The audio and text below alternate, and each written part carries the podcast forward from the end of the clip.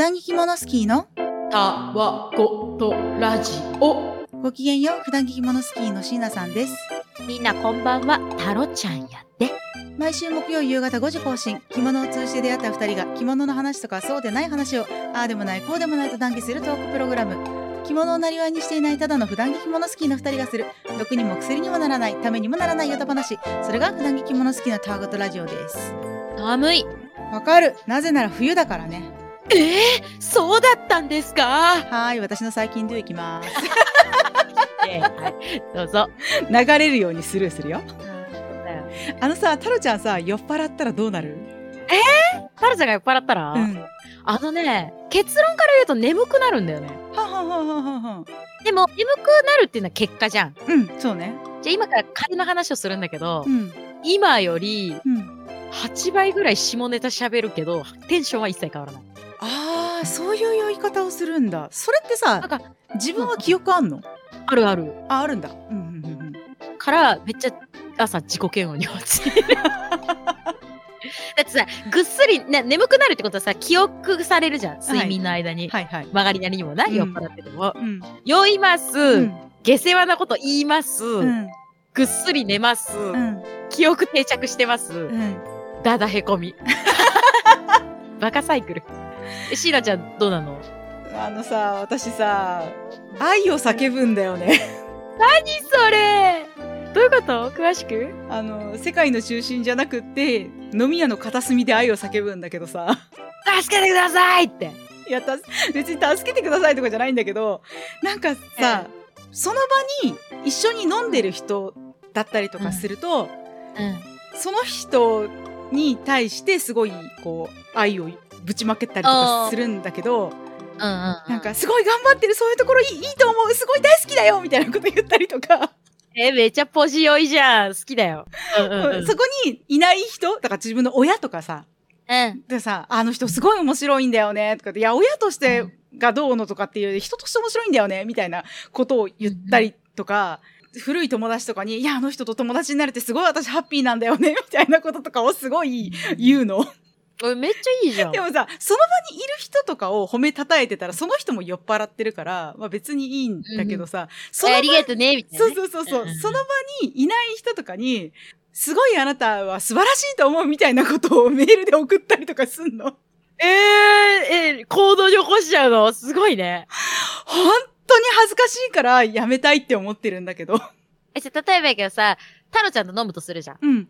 シナちゃんがな？うんで、まあよいい、二人もいい具合に酔いました。うんで、じゃあ例えばここで共通のお友達の話になるとするじゃん。うんうん。本当あの人気が利くよね。本当あの人って気配り上手だよねってなった時に、私が、すいません、えっと、生ビールと、とかで注文してる間にその人にこっそり LINE してるってこと。あり得るなやりがちだなえー、すごい行動力の結いや、わかんない。その人にやるかどうかわかんないけど、なんか一人で飲んでる時とかってさ、愛のぶつけどころがないじゃん。多分、タロちゃんと飲んでたらさ、タロちゃんに対してさ、タロちゃんはこういうところがいいよねとか私多分言っちゃうんだけど、うんうん。だけど、その、一人で飲んでたりとかして、周りにそういうことを言う人がいなかったりとかすると、自分の身内だったりとか、うんうんそこにいない人だったりとか、みたいなのの話を、まあ、近くにいる人にする場合もあれば、本人にすごい、あなたはこんなところが素敵よとかって送っちゃったりとかするわけよ。ほんとさ、翌日恥ずかしいのよ。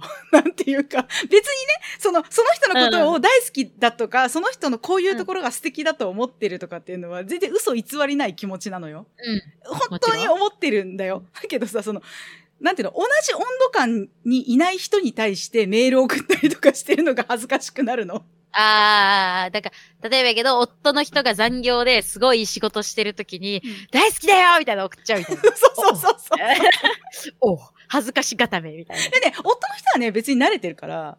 あ、え、おい、ちょ、のろ、おい、電波でのろけんなよいや、だから、私がそういう生き物だということを認識しているという意味で慣れてるっていう意味ね。だから、あ酔っ払ってんな、楽しそうにぐらいの感じなわけよ。別にそこに嘘があるわけではないって分かってるから、多分受け入れてくれてるんだよね。うん、はいはいって思ってるんだと思うの。そこはまあさ、流し遊ばせよ。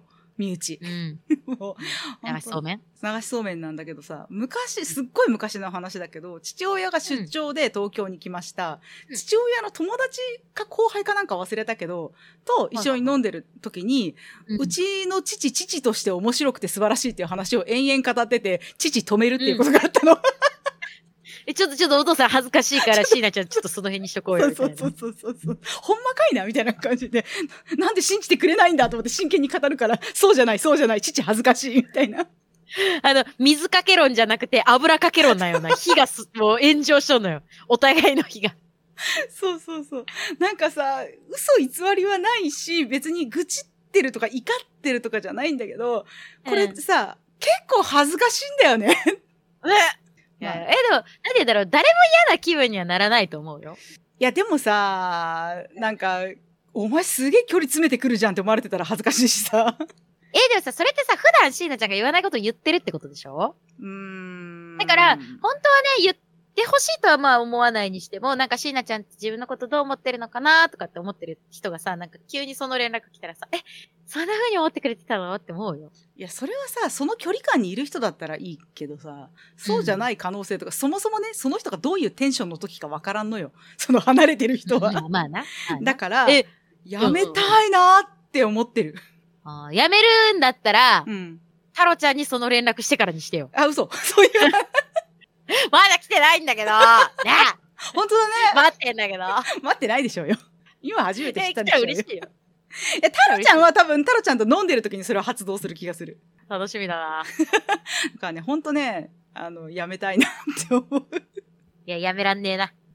そうだよ、ね。やめられねえよ。なんか結婚してしばらくして会った友達が結婚してほんと綺麗になったよね幸せなんだねよかったねとか言ったりとかするの。ほんとなんかうざいなと。いやいや、だってそれ褒められてる本人もだし、ご結婚されてそのパートナーの方もすごい幸せだから、なんかさ、いるいやじゃん。なんか酔ってさ、もうなんかネガティブなことしか言わんみたいな人いるじゃん。うん。私ね、酔っ払うっていうのはね、人間のね、実績が出来上がっていくと思ってて、はいはい。ただじゃ幸いなことに酔っ払っても、結構ね、いろんなところの飲みに誘われるの。うんそれこそさ、今誰々の誕生日やってるんだよね、からさ、もううん挙句の果てにさ、今日さ、なんか私の会社のさ、後輩、一番下の後輩がさ、飲みに来てるんだけど、なんか恋愛相談したいらしいから来てよ。え初対面だが？みたいな。え、誰？みたいな。聞いたことないんだがつって。で、もしかしたらさ、タロちゃんもさ、やっぱり酔っ払いだからさ、普段から。うん。忘れてるんかもしれない。はいはいはい一回何年かどっかの席で会ったかもしれんのに、その人のことを忘れてるかもしれないから良くないなと思って、じゃあ行くわって言って適当に身支度して、お疲れっつってその飲み屋に行くじゃん。うんで、行ったら向こうからすっごい笑顔で、はじめまして、タロちゃんさんですね。はじめましてなんだ 私に何の相談乗れるかわかんないけど、まあ、とりあえず話してみて。あ、そうなんだね。嬉しいんだけどね。まあでも、それってさ、タロちゃんが酔っ払ったとて、迷惑をかける酔い方はしてないんだなと思って、下ネタ8倍喋ろうがさ。なるほどね。誰かを傷つけることは絶対多分言ってないから。うほん。ね。なんかね、シンナちゃんも飲みの席になんかその、はぶられたりしてないってことは、みんなそれがね、好きなんだよ。その瞬間のシンナちゃんのこと好きなんだから、やめないで。やだ。もうで、なんかこう、同行して飲むことをやめるっていうことをね、していかないといけないのかな。イヤホン外そうかな、本当だね耳たいんだけど、ヘッドホン外そうかな。この話やめようやめようやめよう。あ、やめやめやめやめ。逃 げタルちゃんの最近はい。タルちゃんの最近ではですね、もう年明けなんだけど、これ放送されるの。うん年年末にね、音通りしてるわけなんですよ。うん。タロちゃんがね、何回か放送してて、これを続けざまに聞いてる人はね、勘のいいガキの皆様なら気づいてると思うんだけど、タロちゃんは今ね、独り身なのよ。うんうん。某彼氏とはもう終わってんのよ。うんだから独り身なんだよね。知ってるよ私はリアルタイムで聞いてるから。名言したことなかったからさ、まあ改めて言うんだけど、そうなんだよね。ほんじゃさ、電車に乗ってたわけよ。うん。24日とかに。うんいやーなんか世間がさ、もうなんかそのさ、いろんなさ、多分プレゼント買ったんだろうなっていうさ、メンズとかさ、カップルがさ、うんチャッチャしとるわけよ。はい。いやーって思ってるわけでさ、さ、さ、さ、32歳独身がさ、心をすさませながらさ、電車に乗ってるわけや。うん。そしたらさ、このラジオでね、何回か登場されてるトマトさんはい。から、あの、X にダイレクトメッセージをいただいて、うんうん。読んでもいいかな？喋ってもいいですかって言ってるから多分いいと思うんだけど。あーどうぞどうぞこれであの、ダメですって言ったらこの回消えるのでみんなごめんな。タロちゃんさんメリークリスマストマトです。いつも楽しい放送ありがとうございます。こちらこそありがとうございます。最新回、あの、この時の時点ですね。うん最新回で七五三のことを話されてたので、私どもの写真をよかったら見てください。七五三の着物って可愛いですね。知りませんでした。私も外れてました。私の着物は辻ヶ花。手持ちの唯一のちょっといいやつ。うんえ娘のはいただき物です。トマトさんとお嬢さん。うん。七五三のお写真。ね、本当にね、あの、親子仲良くお写真写ってて、2枚目にね、その、七五三の着物なのにものすげえ疾走感で 走ってるお嬢さんの写真。うん。後ろ姿。俺は止められねえぜこれからも成長し続けっからよという、こう、たくましくも可愛いうんお背中のお写真をいただいて、うん。もうね、こんなね、クリスマスで一人でいるのがね、虚しいなんていう、このさもしいね、悩みを抱えるのがね、バッキャらしくなってくるぐらいね、素晴らしい写真をいただいたので、うん。うん。ここで改めて、お礼を言わせてください。トマトさん、私の心をすす、救ってくれて、本当にありがとうございます。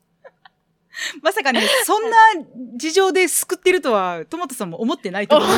思ってない。なんか、なんていうの、思わぬ、あの、副作用だよ、みたいな。本当だよ。いや、可愛かったよね。私のとこにも送ってきてくださってたね。めっちゃ可愛かあった。てか、トマトさんが美し可愛いかった。美しい。ね本当にね。嬉しそうでよかった。もちろんよ、七五三ってさ、自分のお子さんのね、成長、ことほいで、うん。すごいハッピーだなっていう幸せかけるう、ん。自分のね、好きなお着物を着て、うん。お写真撮っていらっしゃる、うん。幸せのお裾分けでは収まらんよ。そうね。金払いますかみたいな感じ。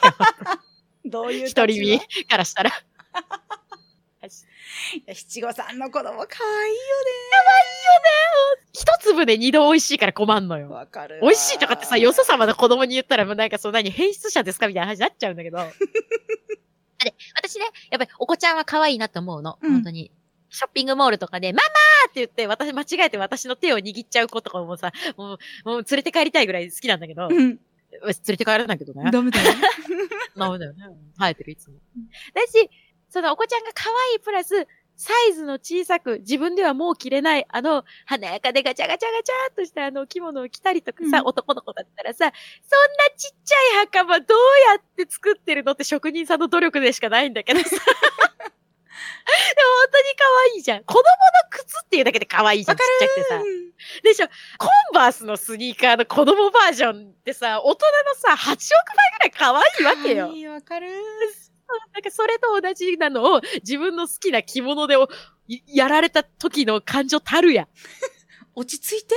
ほんとね、家の近所に来たサンタクロースの胸ぐらを掴んで髭を全剃りしてあげるぐらいにはもうね、嬉しいよ。いらないな、サンタのヒゲ。メリークリスマスで、髭、剃った髭をバッて空中に投げて、これがほんまのホワイトクリスマスやーっていう。荒れてんな、32歳一人に。あ、やめてよもうあれだぞ、そんなこと言うんだったら、最後のお便りで、あの、お便りを募集するんじゃなくて、太郎ちゃんのパートナーも募集してますって言うぞ。めんどくせえからやめてくれ。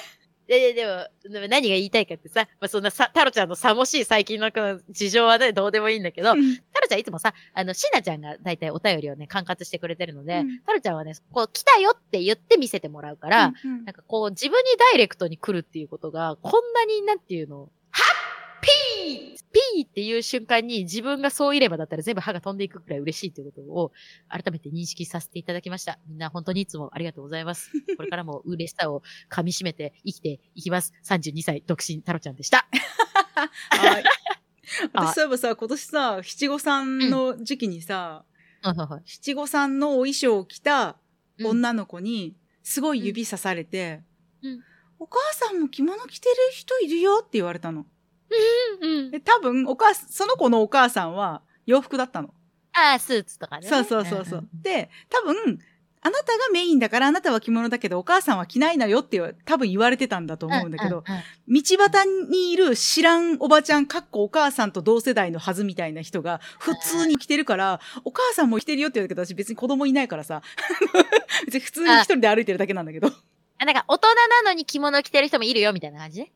うんお母さんも着物着てよかったんじゃないのみたいなニュアンスなんだと思うの、喋ってる感じが。だって、うん将来着物好きになる匂いがするわね。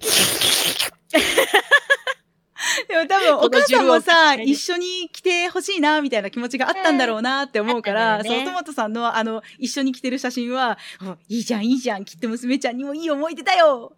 あの感じ。嬉しくなかったらあんな走り出してないから、あの写真。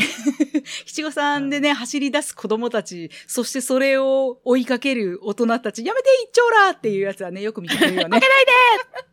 お母さんもこけられない。こけられるのはお父さんだけ。私、あれを真剣に追いかけてるおばあちゃん見たことある。あー、やだー。つって。それまだあんたの子供にも着せるつもりなんだからやめてそうそう。私が見たやつは男の子が袴で全力疾走してて、弟がいたの。うんだから弟も着るんだと。いやいや長く持たして。長く持たせてくれっていうね、ことがありました。は。はいい。というわけで、そろそろ本日の着物談義に参ります。いいですか？はい。今日のテーマは何だろうな本日の着物談義は、はい。あの頃は知らなかった着物周りのこと。知らんかったなはい。ね、知らんかったこといっぱいあるんだけどさ、我々さ、第1回に、私たちは何も知らないっていうタイトルで撮ってるんだけど、うん。まあねねぶっちゃけね、何も知らないと思ってるし、うん。まだまだなんですけど、それでもさ、はい。初心者着物好きだった頃に比べればちょびっと知ってることができてきてて、うんうん、そうだね。でも私さ、その初心者着物好きでさ、とはいえ中級とも上級とも当然言えないぜって思ってたんだけどさ、うんうん。初心者と中級の間に初級者っていうのがあることに気がついてさ、お、うん、はい。だから、あ、私初級者ってことでよろしい？みたいな。あでも普段着物好きを名乗ってるからこのまま行くんだけどね。ー。え？そうだな。行っちゃう行っちゃう。行っちゃう行っちゃう。というわけで、うんあの頃は知らなかった、かっこ今は知っていることなんだけどさ、はい。もう私ね、代表、絶対これは言いたいっていうことがあって、あ言うて言うて。証券の読み方。あ、まさきぬ。正しい絹と書いて証券って読むじゃん。そら読めんかったよね。読めなかった。ただ、ただきぬって読んでたりとかさ、まさきぬだと思っててさ、で、例えばさ、お店の人がさ、こちらはね、証券のお着物なんですけど、って言って、あーんって言ってるけどさ、もう頭の中で、目をかっぴらいて、満面の笑みを作って、んいや、まあでもね、ほんとさ、証券っていう言葉を聞いたときに、あ、あれってそうやって読むんだ。学習みたいなさ。学習してあれでしょその、その秒間わずか0.5秒。あーんって言うんでしょ スタッフさんに。あー証券ね。あーいいですよね、証券。みたいそうそうそうそうそう。っていうことがあると信じてる。みんな、私も読めんかったね、よ。読めなかったよね。私はさ、その本から入ってるからさ、余計にさ、うん文字は読んでてさ、かつうんなぜかね、振り仮名が振ってなかったんだよね、多分私が、これなんだろうって思ってたってことは。だから、人に聞いた時に、初めて、あ、これ証券って読むんだ、みたいなね、気になったんだよね。うん。あ太郎ちゃんはね、かすりが読めなかったんだよね。あ、読めないシリーズね。あそうそうそうそう。で、しかもさ、かすりって検索しようとするじゃん。さ、例えばさ、この糸辺にさ、餅の右側みたいなやつと思ってるじゃん。うん太郎ちゃんね、ここでカミングアウトするんだけど、うん太郎ちゃん関係4級落ちてんのよ。あ、だいぶ漢字弱いじゃん。そうなの。太郎ちゃんね、あの、文字書きやってたぐらいなのに、本当にね、漢字書けないの。うんだから、、お腹のね、うん腹って書くときに、うん。あの、肉好きにって言うじゃん。うん。そういうね、変とか作りもわからんのよ。はいはいはいはい。だから、糸辺に、あ、検索できない、みたいな。なるほどね。そう。だから、本当に、かすりとか、紬とか、うんマジわからんくて、え、かすりとかさ、糸辺にあの、餅の右側だからさ、もうさ、え、餅？ん？みたいな。太郎ちゃんさ、覚えるべきは辞書の引き方なんじゃない？それ。ええ まあ、そうは言っても私も証券読めないなって思いながら調べてすらないんだけどさ。うん。怠慢ですな、お互怠慢です。ね。そうそう。やってればなんとなく身につくからさ、調べてもないみたいなね。やし、かすりとか、まあ、かすりと紬ぐらい今触ったらわかるけど、うん。このお着物は洗えますよねってあるじゃん。はいはいはいはいはい。自分以外の着物をそこそこ着た人がさ、ああ、でもこれだったらさ、洗えるしさ、とかってさ、言ってる会話を見て、何で、何で判断してるの？と思いながら、すごい、何も喋らなかったけど、動揺を禁じ得ない瞬間いっぱいあっ あの、さ、洗えるかどうかとか、はい素材が本当にわからないときにさ、隅っこのさ、糸をちょっとピッて取ってさ、燃やしてこうた。、火の反応でこの素材を知るみたいなのとかって聞くじゃん。うんうん私はあれやったことないんだけど、私もない。絹と、なんか明らかな絹と明らかなポリの触りはわかるよ。触った時にどっちかみたいなのはわかるじゃん。絹の方があったかいんだよね、帰りが。わかるこの表現。あー、わかるよ。なんとなくだけ手のひらでペッて触るじゃんか。ポリはずっと冷たいまんまなんだけど、絹はペッて触ってしばらくすると、自分の体後帰ってきてこうバーンってあったかくなるんだよ、手が。ど。うんうん、うん。それが違うんだけど、それも知らなかったよね、そういえば。知らない。大体さ、着物をさ、触り始めの頃にさ、パッて手を置いてしばらく手を乗せて沈黙してるやついたらさ、え、やばいやつみたいになるじゃん。何かと更新してるかなみたいな感じ。スピリチュアル系着物ユーザーみたいなね、なっちゃうじゃん。えし、じゃあ、タルちゃんそれ以前にさ、そう言ったじゃん。さっきさ、糸、端っこの方の糸を、うん。あの、取ってきて、燃やしたらわかる、燃え方でわかるって言って、やったことはないんだけど、うん。ちょっとね、タロちゃんの伝わり方が違ってて、タロちゃんにその情報が来た時に、うん。うん。着物って最悪燃やせば何かわかるよって言われたのね。で、タロちゃんは頭の中で、キャンプファイヤーの中で、えー、わかんねえから、お前は家系だって言って、ファイヤーって言って、ああ、あれ、ウールやったんか。メラメラメラメラ。もう切れないじゃん、それ。もう切れへんけど、あれ証券やったんやな、もったいないな、みたいな、そういう地獄絵図が 頭の中に浮かんでて、え、着物着る人ってお金持ちだと思ってたけど、そんな極端なことするのって思ってたら、後々聞いたら、あの、糸を端っこから聞いて、みたいなね。シュールすぎるだろ、それ。つ もうあの、火を囲むときにさ、歌う歌があるじゃん。うん。あれが頭の中にもさ、燃えろよ、燃えろよ、炎よ、燃えろがね、歌詞が頭の中にね、なんか浮かんでくるわけですよ。そんなところに放り込んじゃダメよ。ダメ絶対ななんていうの？ダメ絶対やし、都会に住んでるんだったら、まずもって火起こしもダメ。確かに確かに。花火できるところってなくなったもんね。ないね、本当に。世知辛い。何の話？すがらいで、だから、浴衣着て線香花火するのも難しい昨今というわけでございます。確かにね。でもさ、うん私浴衣着て線香花火、絵的に素敵だなって思ってるんだけどさ、あれ下駄じゃん。うん。花火って結構ファーって散らかるじゃん。火花はいはいが。はいはいはい。怖ない？で、だから、浴衣で線香花火とか、ああいうことをするっていうことは、うん。だからデスレースの始まりなんやてやだ。カップルがうん浴衣着て、下駄履いて、うん線香花火、どっちの日の方が長く持つかなとかって言ってるけど、うん。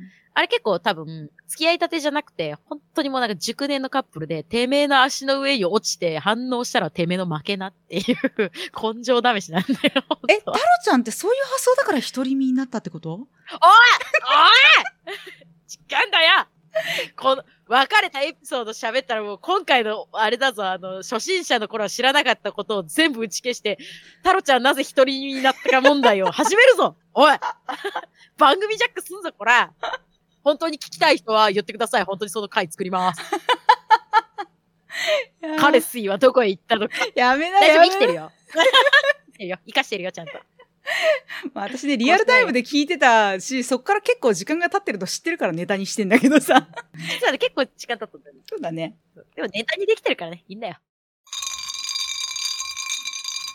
さ、初心者の頃さ、本当にさ、知らなかった頃ってさ、恥ずかしい気持ちになっちゃうじゃん。別にさ、私たちが今さ、初心者の人がさ、着物紡ぎとかさうん、かすりとかさ、うん証券って読めなくてもさ、あ、これはこうやって読むんだよって教えるし、別に、ダッサ とか思わないじゃん。うん。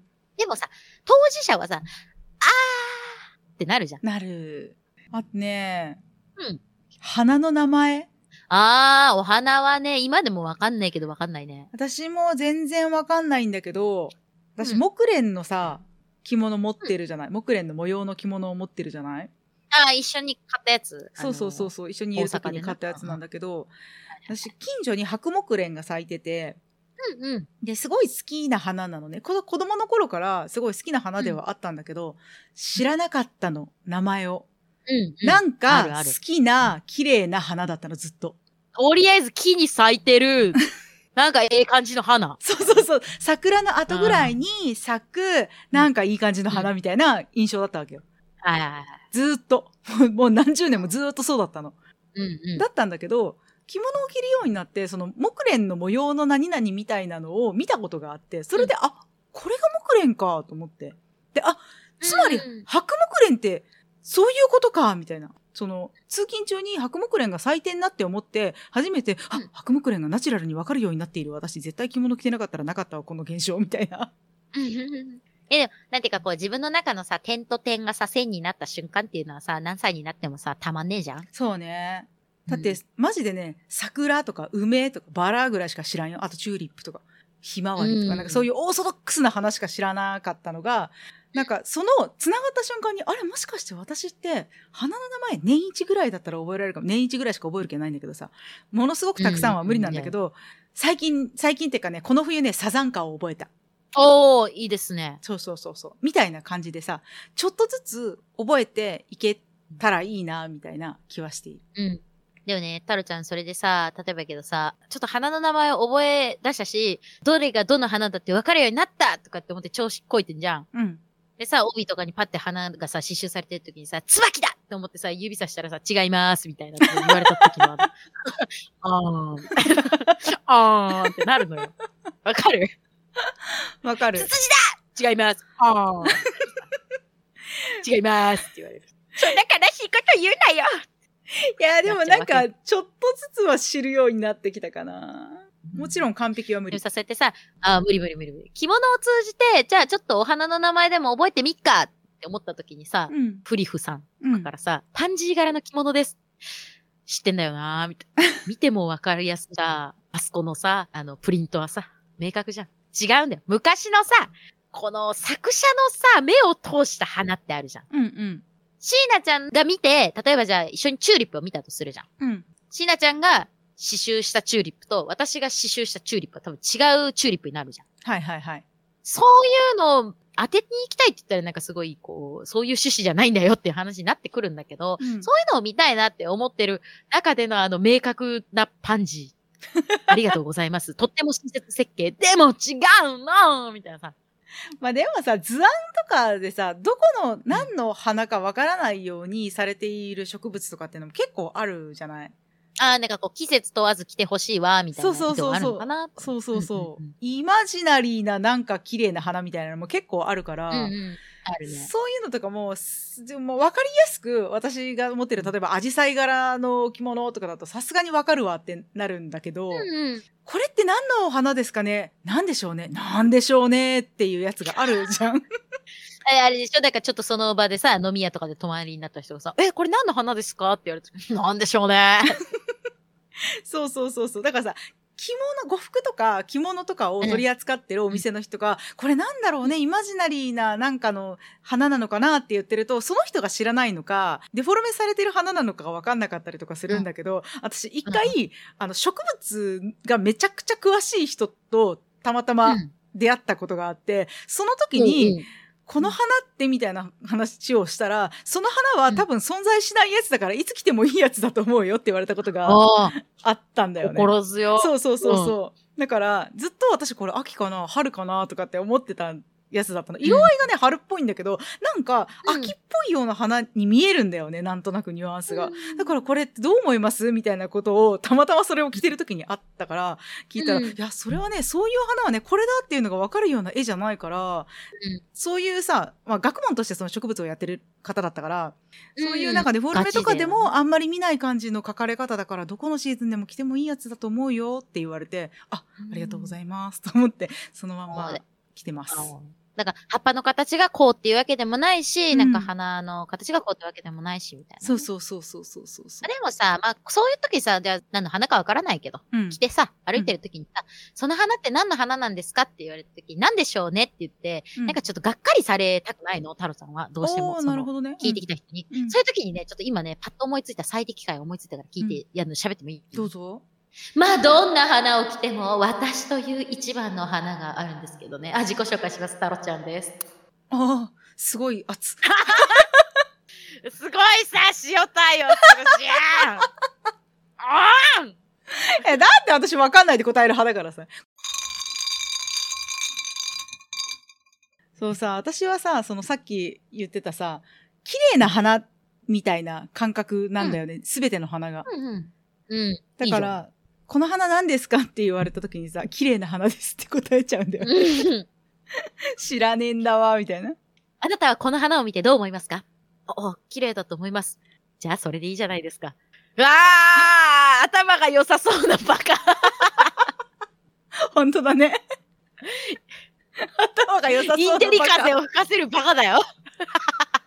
まあそんな感じなので、まあまあ、白木蓮は覚えたし、うん。今年はサザンカを覚えたし、みたいな感じ。で。ただね、その、うん着物のことだ、着物に図案としてよく入る花だけじゃなくって、あの花何なんだろうみたいなやつがパチンって繋がる瞬間みたいなやつを、うん。なんか取り逃さないじゃないけど、ちょっとずつ興味を持つようになってきたから、うん、敏感になったってことだね。そうそうそうそうそう。うんうんうんなんかこの花はこのシーズンよく咲いてるし、なんか毎年綺麗だなって思ってるけど、なんだろうな。ああ、立ち葵って言うんだ。みたいな感じで知ったりとかするようになったので、花の名前は、そうね、初心者着物スキーの頃は1ミリたりともわからなかったけど、今ちょっとずつ分かってきてるよ、みたいな感じ。おー、ジャパン何年目？みたいな話し方そうそうそうう。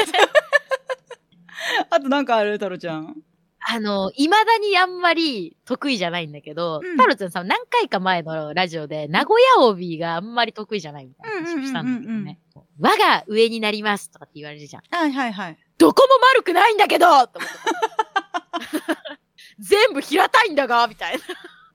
めっちゃ喧嘩売るじゃん。だってさ、わかんないのなんかそうね、それこそ帯結びの動画とか見ててさ、うん。私マジで、着物着るとき基本一人暮らしだから一人じゃん。言って猫しか見てないんだけど、マジ百面相しちゃうのよ。うん。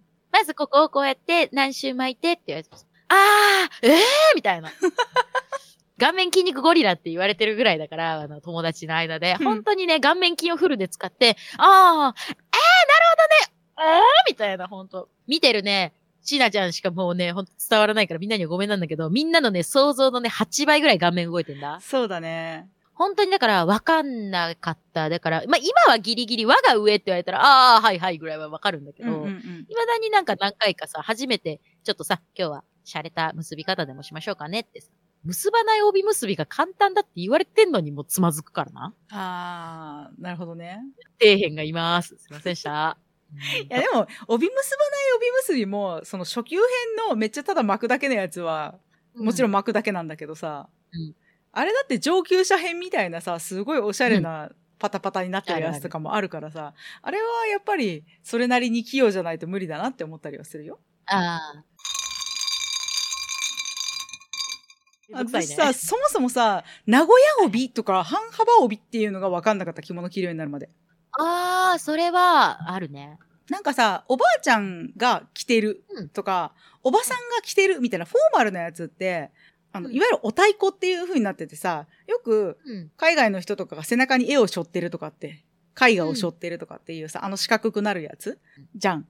だけど、あれが着物だと思ってたんだけど、浴衣着ると半幅帯じゃんか、基本的に。子供の時なんか、なんならへこ帯だったりとかもするんだけど、そうだね。帯の種類が本当に意味がわかんなかったから、昔、友達がね、一緒に歩いてる時に着物の人とすれ違ったの。うん。で、その、の時に、その友達が、あの人名古屋帯だったねって言ったの。おう。What's 名古屋帯って思って。あな、なんで名古屋？大阪ではダメ。あ。どこから来たの？みたいな。そうそう、どこから来たの？みたいなさ。と大か、阪帯は？大阪帯はあるのかないのかみたいなっていうぐらい知らなかっ。たので、そう、それはね、あの、今は全然わかるというか、半幅帯とかうん丸帯とか名古屋帯とか種類があるのも知ってるけど、その時は本当に知らなかったなーって思う。だから、初心者の時のさ、うんえー今回は名古屋帯を銀座結びにして、あー、えー、えー、みたいな。どこみたいな。桃鉄をやってなかったから、こうやって日本の地理がわからなくなったってこと？みたいな。確かに、ポンポンみたいな。名古屋帯を銀座結びにいてもうね、すごい地方移動しとるよね。そうだよ、もう本当にさ、勘弁してくれよ、みたいな。確かに確かに。まあね、あの、由来とかをさ、見たりとかすると、それはそれで面白かったりとかする。名古屋でね、実際。あ、なるほどね。そうそうそう。もともとあの丸帯っていう平たい帯だったやつが、名古屋でああやってね、半分ぐらい閉じられた巻くところをね、折ったりとかしなくてもいいようなやつを作られたっていうのが最初なのが名古屋だったっていう風に言われてるから、名古屋帯って今は知ってるんだよ。だけど、その頃は、名古屋帯がそもそもわからんし、なんでその地名がついたのかもわからんし、その浴衣とかの時に締めるやつが違うっていうのもわからんし、もうわからん尽くしよ。だから、ちょっと、名古屋帯がどういうものか分かってから、名古屋帯締めるじゃん。うん。え、今日はちょっとなんかぷっくりした帯だね、とかって当時つけてた人に言われて、うん。あ、これはね、名古屋帯だよって言ったら、なんで名古屋帯って言うの？すん。今日昼何食べる？わかるわ、本当に。ねえ、わからんことばっかりだったよね。由来はね、調べたら面白いし、勉強になるし、本当に、ああ、そういうことねってうんなるじゃん。うん。さあ、やっぱりさ、わかんねかったもんはわかんねかったもんな。でも、あの、やっていくとわかるようになるし、一足飛びにここに来たわけではないということをね、大きな声で言っておきたいところではあるね。うん。全くだ。全くだ。あとは、やっぱり、うん私は織と染めああ、はいはいはいはいはい。もよく言われるじゃない？あれもなんか織の着物だねとか、うん染めの着物だねとか言われるのが、織染め？いや、どっちも織ってるし、どっちも染めてるやろみたいなさ。本当にそう。本当にそう。本当にそう。もう一回言うわ。本当にそう。思って、ちょっと何言ってるかわからないですねって思ってたんだけど。まあ、あれですね。うん先に糸を染めてから織っているものはいを織り。で、先に織ってから布状にしてから染めてあるもの、着色しているものを染めって言うんだけど、それも本当に最初は、いや、全部染めてるし全部織ってるやろっていう感じで、何が違うねみたいな。あのね、本番にマジレスなんやけど、違う、違うんだよ。そっと優しく抱きながら言う。違うんだよ。そうなんだよね。まあね、パッと見でわかるじゃん。今今となっては。染めのものも織りのものもさ。わかる。わかるじゃん。それはだって、全然違うのよ。風合いとかさ、出来上がりとかが全然違うから。ね。今となってはパッと見でわかるものだし、染めの方がなんとなく、こう、フォーマルなやつに使われがち。みたいな。パッと見でさ、目が慣れてくるとわかるじゃん。でもさ、本当に最初の頃はさ、何を言っているんだいみたいなさ、って思ってたんだよね。わかるうん、みんな着物みたいな。そうそうそう、ほんとさ、みんな着物、みんな帯みたいな感じだった。あと全部可愛いみたいな感じで終わってた。ありましたね。うん。だからね、浴衣とかもそれこそさ、浴衣着ようぜみたいになって、わーいって言ってて、絞りはね、分かってたの。うんうん昔から。なんか、うちのね、おばあちゃんが、絞り、絞りのへこ帯がって言ってたから、うんこの、なんか、しぼしぼしたやつが絞りなんだな。へえ、って思ってたわけよ。うんうん。で、ちょっと知ったかっていうかさ、あ、ここでなら会話できるかも、と思ってさ、あ、絞りは知ってるんだよな、と思ってさ、抽選がさ、ってやった瞬間で、うもう会話できない。一気に場外に追い出されたような、おめえは初心者だ、帰ってくんじゃねみたいな。わかるわ。もう大体全部わからんみたいな感じだったよね、あの頃ってね。やし、今でもわかんないよ、全然。いや、私もわからんわからん。うん。でも、なんかね、くっきりはっきりしたさ、柄が好きだから、タロちゃんも、昔から。うん。だから、抽選っていうね、まあみんなこの聞いてる初心者の方に説明すると、抽選っていうジャンルがあるんですね、うん浴衣で。うんで、どういうのかなって言って、検索したらね、多分ね、画面いっぱいにね、くっきりはっきりした柄がね、いっぱいダンダンダンって出ると思います。それが抽選です。あ、すごい。なんか、分かったって言いながら、全然、あの、雑だったから一応説明しておくと、染色方法の一つで、生地を折りたたみながら片付けした後、上から染液を注ぎ、下から吸引して染め出す方法。浴衣とか手ぬぐいとかを染めるのに使われますっていうので、ぼやっとしたっていうよりはパキッとした感じのね、模様ができるよねそ。うそうそう。でも、一つ思いたいのはさ、なんか何でもさ、別に着物に限ったことじゃないけどさ、自分が今やってる趣味の世界の中で、もちろん初心者の人が入ってきて、わからないとか知らないって言った時に、うん。指さして笑う人ってやっぱいると思うの。どんな世界にも。うんうんうん。で悪気があるわけじゃなくて、ああ、それ私もわからなかったって言って笑う人もいれば、本気でマジであの地獄に送りたくなるぐらいの悪意を持って笑う人だっているんだけど、うん。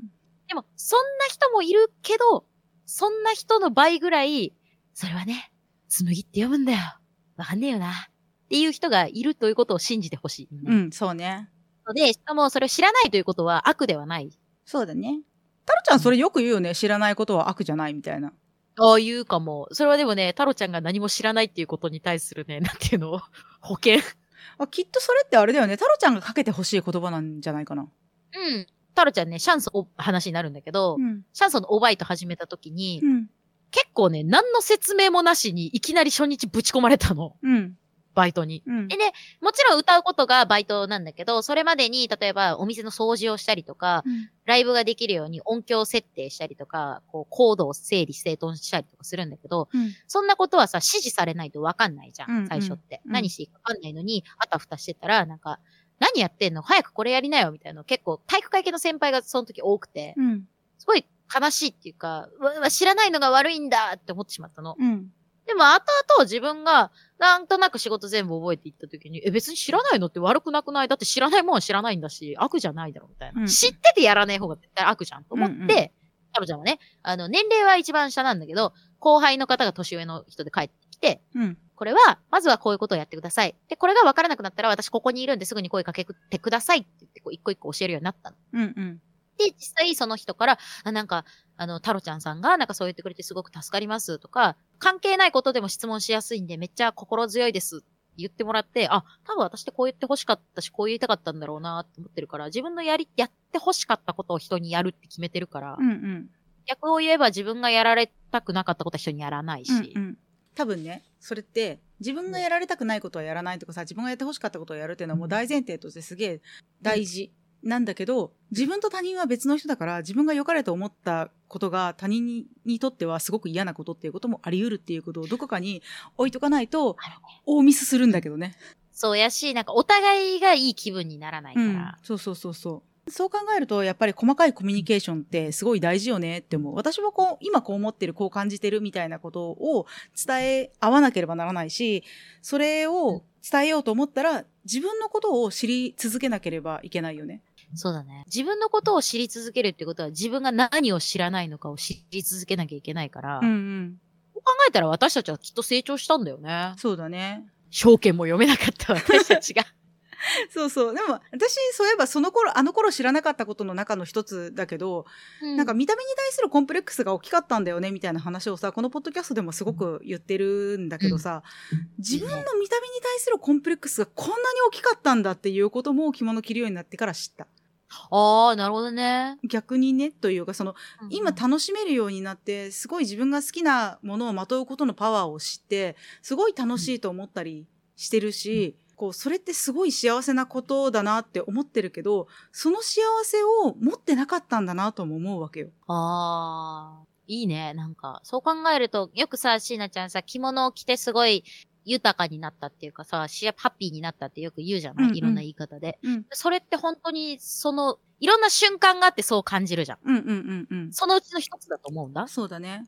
うなん、か私なんかって思ってていいことなんて一つもないみたいなこと私ちょこちょこ言うけどさ私なんかっていう風に言語化して思ってなかったんだけどそういう風にして自分に脳を突きつけてチャレンジしなかったことが5万とあったんだなっていうのはその自分が好きなものをまとうようになって知ったことであってでその時にかけてた私なんかの呪いとかっていうのはさ自分がかけたものであったり過去人に言われたりとか押し付けられた役割だったりとかで降り積もってきた呪いだったりとかするんだけどその呪いを解くのって自分の行動でしかないんだよね。うん。毒輪食べてしまって、うん眠ってるけど、自力で起きる白雪姫だよ、私たちは。起きなきゃ キスしようと思った王子様、わーみたいな。私いつまで寝てんの？つって。だけんな、時間ねえんだよもっといっぱい着物着るわみたいな。ああ、やだ、怖い、この白雪姫みたいあだから独り身ってこと？な。遠くに飛んでっちゃったじゃん。これはなんかね細かい知識とかの話じゃないけど私はなんか好きなもののパワーみたいなのとか自分の呪いを解くのは自分の行動だけとかっていうのはうんそうね。着物着るようになってから知ることができたことだったかな。結局何にせよこういうのが一番でかい。椎名ちゃんさ、年間100日着物着てるって、ご自分でもおっしゃってて、実際それぐらい着てるじゃない、っうんうん。てことはさ、ざっくりした計算よ。3日に1回ぐらい、その自分がこうだなって考える時間があるってこと？そうだね今でもそうだし、初心者の時はちょっとまあ、あ、できないとかさ、わからないっていうことが多くて、うんあーっていう時間がすごい多かったと思うんだけど、今はまあ、大概のことはできる。うんうんこの着方だったらできるっていう安心感もあって、より深められてるわけじゃん。あ、私ってもしかしたらこういう色の方が好きなのかもしれない。うんうんあ私ってこういう着方はあんまりやらないよな、とかっていう。うんうん時間をかけたらかけただけやっぱり、レスポンスがあると思うから、うんもちろんそこに至るまではすごく時間がかかるかもしれないし、もしかしたら至れないかもしれないけど、そうそう、初心者の時には絶対それは見れなかった景色じゃん。そうねだから着物じゃなくてもいいし、着物では私たちは立場的には着物でぜひその景色をご覧くださいと思ってるんだけどね。うんうん、それで、今初心者で、この前、半幅帯がほどけて笑われたんだよねっていう落ち込みがあったとしたらさ、うんまだ結び方が案内で。うん。笑ったやつを私たちが二人がね、一緒に地獄に送ってやるわよ。あ、出た。いやでも一緒にさ、地獄に送るよ、私たちが。うん。まあ、地獄に送らなくてもいいんだよ。その人の前から立ち去れば。ああ、そうだね。うん。で近寄ってきたら地獄に送ればいい。ねえ何が何でも地獄に送ろうとするじゃん。なんで？別にさ、目の前にいて自分が逃げたらさ、それって回避したのにさ、なんかそれでも追っかけてくるやつって悪だと私は思ってんの。あ、なるほどね。わざわざ言うために近づいてくるってさ、悪だと思うんだ。はい。はい。はい。でも、私たちはね、何も知らないとは言ったものの、ちょっとは知れるようになってよかったね。そうだね。少なくとも着物を着て楽しいっていうことを知れてよかったね。そうだね。でも私最近さ、よくさ、着物って最初に着るときってどうしたらいいか相談してもいいですかみたいなことをさ、ちょこちょこ言われることがうん。あって、すごいじゃん。全然ウェルカムってなんか軽く安請け合いしてんだけどさ。でも、私結構知らないまま楽しむ人間なんだなっていうことも、その着物を着るようになって知ったことでもあるからさ。あ、なに聞かれて初めて、え、ちょっとわかんないから調べるね、みたいな。いや、なんていうかさ、あの、私が中学校ぐらいの時かなに、はい近所の美術館にピカソがやってきたことがあるの。違う違う、ピカソの絵がやってきたことがあるの。ああ、びっくりした。うん。墓でも掘り起こしたの違う違う違う違う。でさ、それはさ、田舎の美術館としてはさ、ものすごいことなわけよ。お金のかかることだしさ。で、うんそれをさ、やっぱ見に行くわけよね、地元の民たちはさ、うんそんな機会はないから。そしたらさ、まあ私はさ、わからんわーと思いながら見てたらさ、ものすごいさ、眼畜ありげなおじさんがさ、これはね、って言って、こう、うん隣にいるご婦人にね、教えているのが聞こえてきたわけど、別に。になんか、めちゃめちゃこう偉そうに言ってるとかじゃない感じの人だったのね。で、その時に、あ、この人はピカソがわかるんだと思ったの。うん。すごい、この絵がわかる人がいるんだと思って。うん。すごいね。そんな日が私に来る日があるのだろうか。いや、多分ない、反語、みたいなさ。って思ってたんだけど、なんかさ、ピカソの絵ってずっと見てるとさ、あこれは好きとかっていうのができてくるわけよ。不思議なもんで。ああ、はいはいはい。現代アートが好きだから、割とこういろんなところでちらほら見るようになるとさ、あこの、この頃のやつは好きだなとかさ、あこれは好きなんだよなとか、うんあとこれはあんまりなんだよなみたいなのが、わからんなりにさ、こう好き嫌いがあるわけよね。うん。なんか結局ベース私それの感じな気がする。美術館とかも結構行くけど、わからんまんまこれ好きとか、これあんまりとか思ってるし、背景とか歴史とか、その知識とかよりも、これ好きだなだけで生きてるような気が、ドンとシンクフィール的なあれよ。ああ、だから、いいねを押すか押さないかみたいな。そうそうそうそうそう、みたいな感じで、うん私は物事をチョイスするんだな、みたいなのとかも、今となっては分かることなんだけどさ、そうそう、そういうのもあるから、私に、例えば、これ相談してもいいって言ってきてくれた人とかに、全然相談してくれるのは構わんし、私でよければいつでも力になるよと思ってるけど、ただ私はドントシンクフィールの人間なので、全然知識はねえぞっていうのは、ちょっと合わせてお伝えしておかねばならぬことだなって思った。証券の読み方はわかるけど。ああ、そうや。うんだからあれ、スタイル的に言うなら、しげを長島ってことだ。そうそうそうそうそう。うんボールがビュンと来たらバンって。そうそうそう。すごい理屈を欲してる人には私は不向きかもしらんな。ああ、でもさ、そう考えるとさ、自分の教わる人ってさ、それこそ、向き不向きがあると思うんだ。うんうんうん。だから、例えばやけど、よくさ、学生の時さ、うん。この先生の授業やから英語好きになったとかない？あこの先生の授業やったから国語好きになったみたいな。うんうん逆にさ、人間からこの人嫌い、例えば担任が嫌いで、うん。うん。担任が数学だったせいで数学嫌いみたいなのとかあるじゃん。でも、うんあるね高校に行ったらすっごいいい数学の先生に当たって、あ、数学って面白かったんだ、みたいなさ。うんうん。だからね、とっかかりはね、なんか自分に合わないなと思ったら、そこはあのご自体遊ばせ？そうだね。そうそうそう。幸いにも趣味はあの、笑ってくる人と違って追いかけてこないから。確かに。というわけで、はい我々は何も知らないなりにちょっとずつ知ってきたよっていう回でございました。ちょっとずつ知ってきたよ。ね、あの頃は知らなかったことを、えー結構みんなあるんじゃない？未だに知らないこととかも多分いっぱいあるし。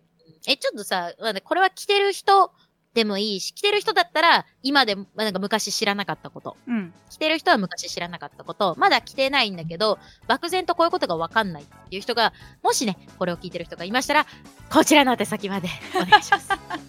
かしこまりました。今回でも他力本願じゃない。あ、そうだね、そうだね。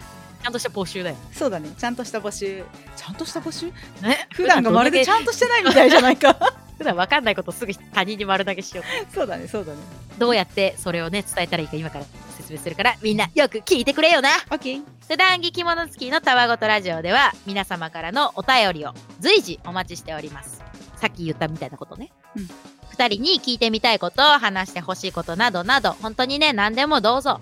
お便りは当エピソード概要欄の受付フォームから、ハッシュタグ、きもたわラジオでのポストもよろしくお願いします。それでは本日はこの辺で。また次回。じゃあいね